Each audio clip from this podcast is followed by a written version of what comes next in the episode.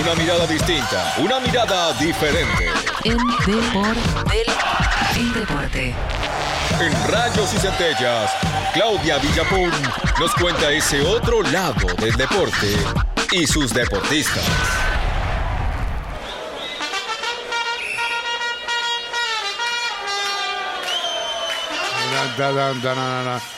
Ahí estamos, señora Claudia Villapun. Ustedes, esto que estamos escuchando, yo sé que no son hinchas del equipo de donde robamos esta mm, cancioncita para la cortina, pero ¿esto para ustedes es un himno? Sí. Podría ser. Porque podría ser, porque hoy es el día del himno. ¿Sabían? claro, hoy es el día del himno nacional argentino, en realidad. Pero yo dije, bueno, no vamos.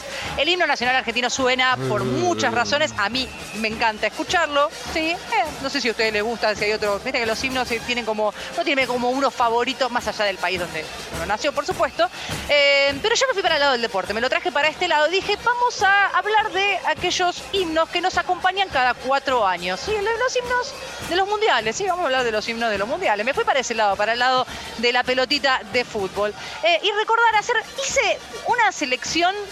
Esto te lo digo a vos, DJ, que sos hombre también de la música, y vos, Chavo, que Sí. seguramente muchos te van a hacer viajar en el recuerdo, ¿sí? te van a llevar a algunos lugares a los que viajaste. Elegí cinco en particular para contar un poquito la historia de estas canciones de los mundiales bueno. que nos fueron acompañando y que además las escuchamos de manera repetida durante ese mes que dura y unas semanitas en la previa. El primero que vamos a escuchar, a ver.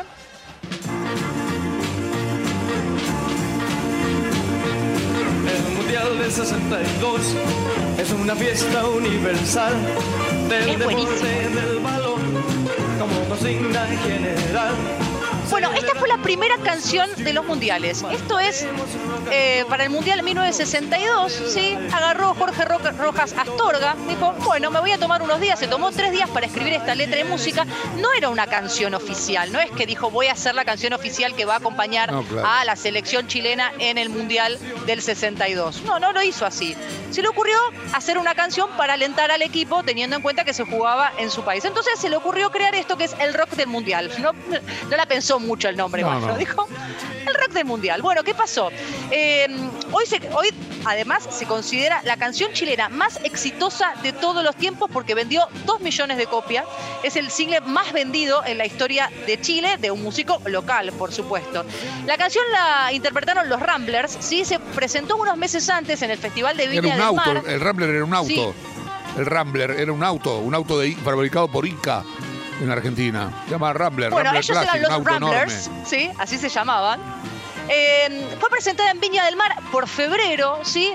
Eh, parece que fue un exitazo ahí en Viña del Mar y dijeron, bueno, un productor decidió inaugurar, un sello discográfico con un disco de los Ramblers. Dijo, yo me pongo, el- voy a sacar estos tipos y le voy a hacer el disco y voy a hacer esta canción, ¿sí? La grabaron, en el lado A tenía esta canción, el, rock del mundial, del otro lado tenía el twist del recluta, ¿sí?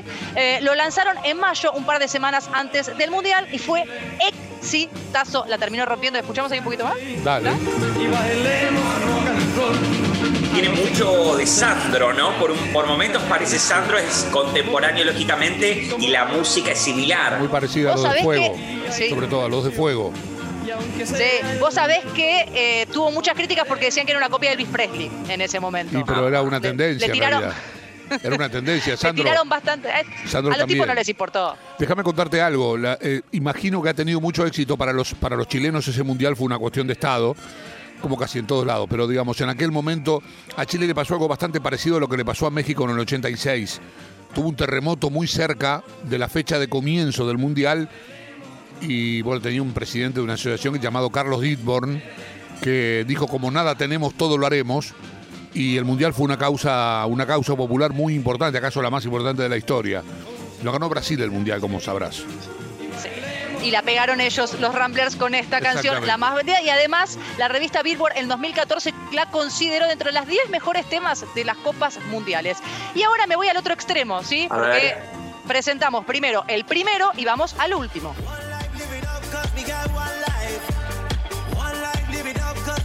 Pero este no lo conocía yo. Sí, esto es Rusia 2018, es el más nuevito de todo esto, es Live It Up. Esto es Nicky Jam, Will Smith y Era Istrefi. Ah, Ya sé cuál es. Ahora sí. Sinceramente, vos decís, DJ, que no te acordás. A mí me pasó de largo también, ¿eh? Me acuerdo a la chica, me acuerdo de la chica cuando la nombraste, que usaba como una ropa como fragmentada, plateada. Me acuerdo como el cuadro de apertura, ahora me acuerdo. Exactamente. Bueno, a ver, me pasa que en los últimos mundiales, sí, no puse la del Mundial 2014 tampoco, porque vienen con esta onda, ¿no? Con ritmos un poco más, eh, más actuales, quizás, con lo que está mucho más de moda. No sé por qué yo me imagino Qatar con algún trap o alguna cosa por el estilo, ¿no? Tratando de seguir. No sé, a mí este tipo de canciones me pasan un poco más de largo. En el 2014, ¿quiénes fueron? Fueron Pitbull y perdón que te lo diga, DJ, querido. Yo sé que vos estás Jenny López, claro. Claro, vos sabés, yo sé que vos y Ceci la aman a J. Lowe con We Are One, pero para mí estos dos temas de los últimos dos mundiales me pasaron absolutamente de largo y la verdad es que si no los volvemos a escuchar, no pasa. A mí la de Jenny me gusta igual, tengo que decirte. Me, no, no es gran cosa. Ha habido otras canciones de mundiales mucho, que son mucho más himno que estas, ¿no? Porque para hacer un himno necesita un poquitito más. La de Jenny no llega, pero tiene, tiene, a mí me gusta. Sí, para mí, para mí le faltaba punch. La tercera que vamos a escuchar, no sé si tiene punch, pero fue después de una época en la que la música dejó de ser tan local y empezó a ser un poquito más internacional. Esta es la tercera que elegí.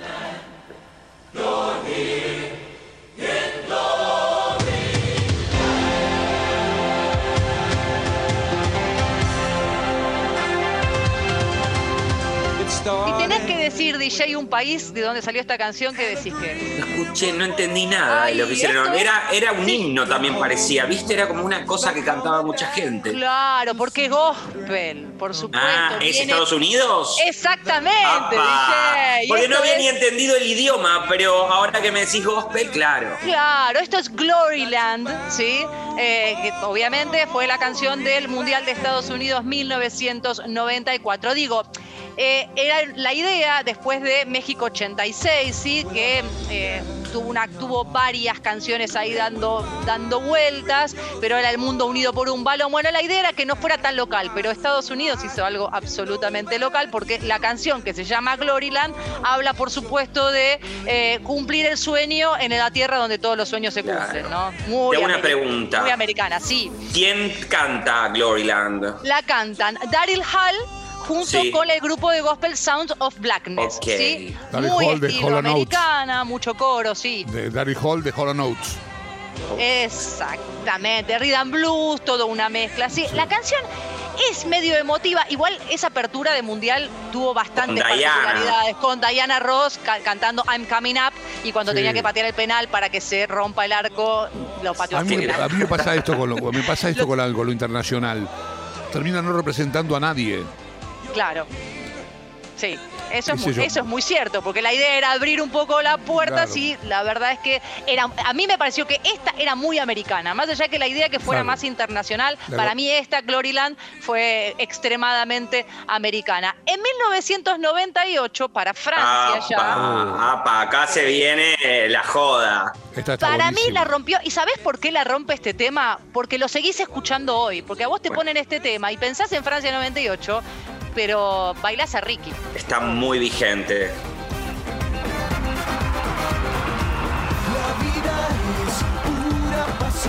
Qué lindo mundial. Qué lindo mundial. La he, la he pasado maravillosamente. Porque vos te viste Francia, obviamente. Qué maravilla, qué lindo. No, pero fue mucha gente porque estaba el dólar uno a uno con el peso. Sí, eso es verdad. Y la gente Era una fue- época fue- para viajar, para aprovechar. Fue el último Claro. de- del uno a uno. Exactamente, porque el otro mundial fue más difícil, era 2002, Corea y Japón, Claro. encima en la otra punta del mundo. Otro horario, me acuerdo de ver partidos en cualquier horario a Pero, la eh, madrugada. pero este mundial fue muy lindo. Además, Francia es. Ale, ale, ale. Ale, ale, ale. La Copa de la Lo que Vida. tiene esta, claro, la Copa de la Vida, lo que tiene esta canción con Ricky Martin, primero haber elegido, vos decís, bueno, Francia podría haber elegido a otro cantante, pero al haber elegido a Ricky Martin le dio esto, le dio una pata muy internacional y además una canción que se sigue cantando, que la, escuchas en castellano, la vas a escuchar en inglés. Hubo otras canciones, porque lo que se empezó a hacer en el 98 es que se presentaban varias canciones y uno era adoptado como himno. Lo terminaba eligiendo la gente, básicamente. En este.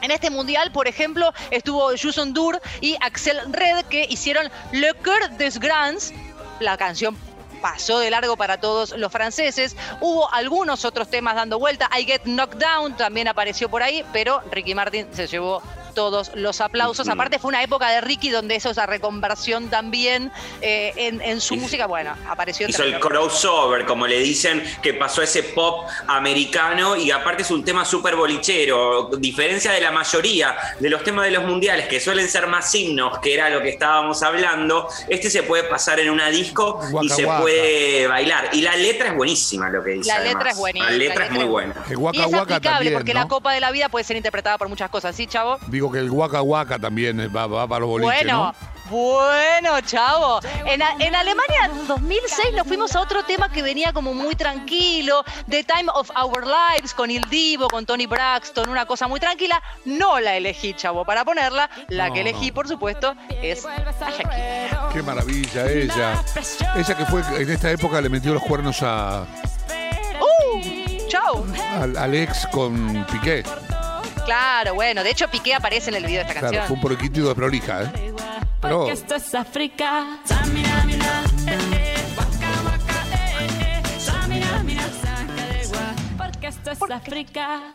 Qué linda esta canción. Bueno, para esta canción Divina. también hubo varias Divina. canciones. Hay que, yo te, te soy sincera, a mí de Mundial Sudáfrica me gustaban varias canciones. No es la única que me gustó. Estaba también Waving Flag, que también era una canción que tenía un video divino con un montón de banderas, una cosa. Ese es muy bueno, ¿eh? Ese, Ese- también es bueno. Viste que es bueno, me pasó eso, que el de Shakira rompió todo y eran esos temas que de repente un poco te cansaba después de todo el mes escuchando. Sí, la Waka verdad Waka. que fue empalagoso el Waka Waka. Ella venía de cerrar el mundial anterior con Hips Claro. que Eh. también había sido como un tema que había madrinado de alguna forma el mundial, y con este explotó todo. claro. Exactamente. Ella, ella venía buscando meterse en lo que tenía que ver con el Mundial. Después hace una colaboración más adelante. En el, en el 2014 también estuvo metida en alguno de los temas que se, que se presentaron. Pero ella tenía muchas ganas de meterse en el Mundial. Con Hips Lie había estado en el final. Bueno, con esta terminó rompiendo todo. Se, te- se te- terminó metiendo directamente eh, en la música histórica de los Mundiales. Me pasó en el Mundial 2006 de Alemania.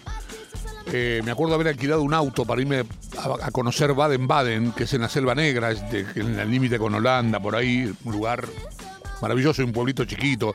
Viste como vos imaginás a los alemanes con esas casas chiquitas, Hansel y Gretel y toda esa historia. Qué lindo. Y me acuerdo prender la radio, iba a entender un carajo, hablaban en alemán, obviamente, pero en tres radios al mismo tiempo estaba Hips Don't Lie. Ese era uno. Y el otro tema que estaba también todo el día en la radio era un tema de Sergio Méndez y. Ay. ¿Cómo se llaman estos pibes? Eh, ya me voy a acordar. Sergio Méndez y. Y una. Ya me voy a acordar. Otro tema, ya me voy a acordar. Eran los ¿Quién temas que sonaban en, en mais- Alemania. la canción era más que nada. Ya me van a decir. Holodum no. No, no, no. Ya me Estoy van a, ya tratando, me de, decir, estoy bueno. tratando de buscarlo. Más que nada. Una- el- el Sergio Méndez era el pianista. Está, tengo, tengo, tengo mi gente trabajando en eso, ya me voy a acordar. bueno, ya está. Ya, ya, de, de seguida te voy a decir, espera.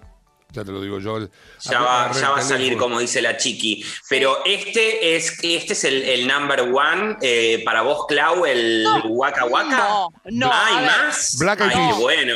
Estos cinco que elegí. Black Eyed Peas. Sí, chavo. Black Eyed Peas. Black Eyed Peas. Ah, los Black Eyed Peas, Sí. claro, es verdad. es Temón, verdad, estaban temón. rompiendo. También en, en el 2006 estaba Bob Sinclair ahí dando vueltas con Love Generation. Low Generation. Sí, también andaba dando vueltas por esa época en el Mundial 2006. No, a ver, no los puse en orden. Yo los puse en el orden más o menos para ir contando la historia desde el primero, el último, los que pegaron. Pero si tenemos que elegir un himno de mundiales, a ver, me voy a caer de obvia y no me importa porque es imposible cerrar algo que tenga que hablar con mundiales y con himnos y no vamos a hablar de Giorgio Moroder, qué lástima con Ceci que no está para disfrutar esta maravilla, de Gianna Nannini y Eduardo Benato, sí, la, le habían puesto eh, la letra y la canción a toda esta cosa maravillosa que es un estate italiano. Por supuesto, a nosotros lo tenemos acá en el corazón, pero es el himno más grande de todo el mundial.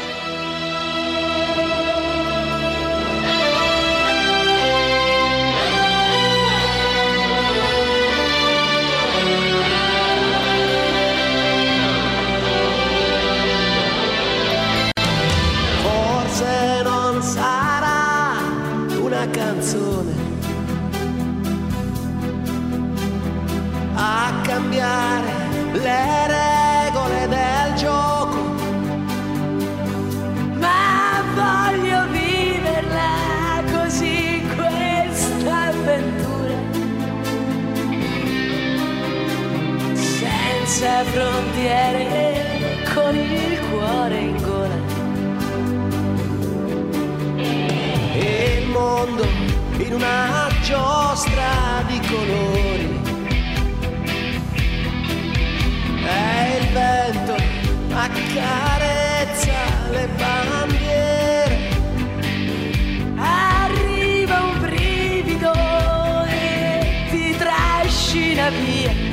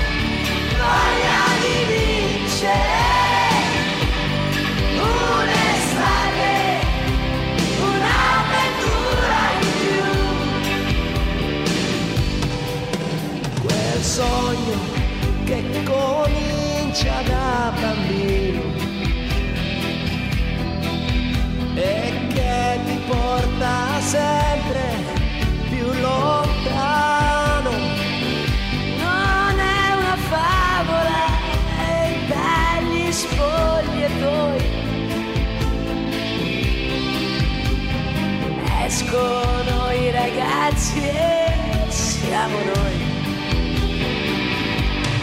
Notti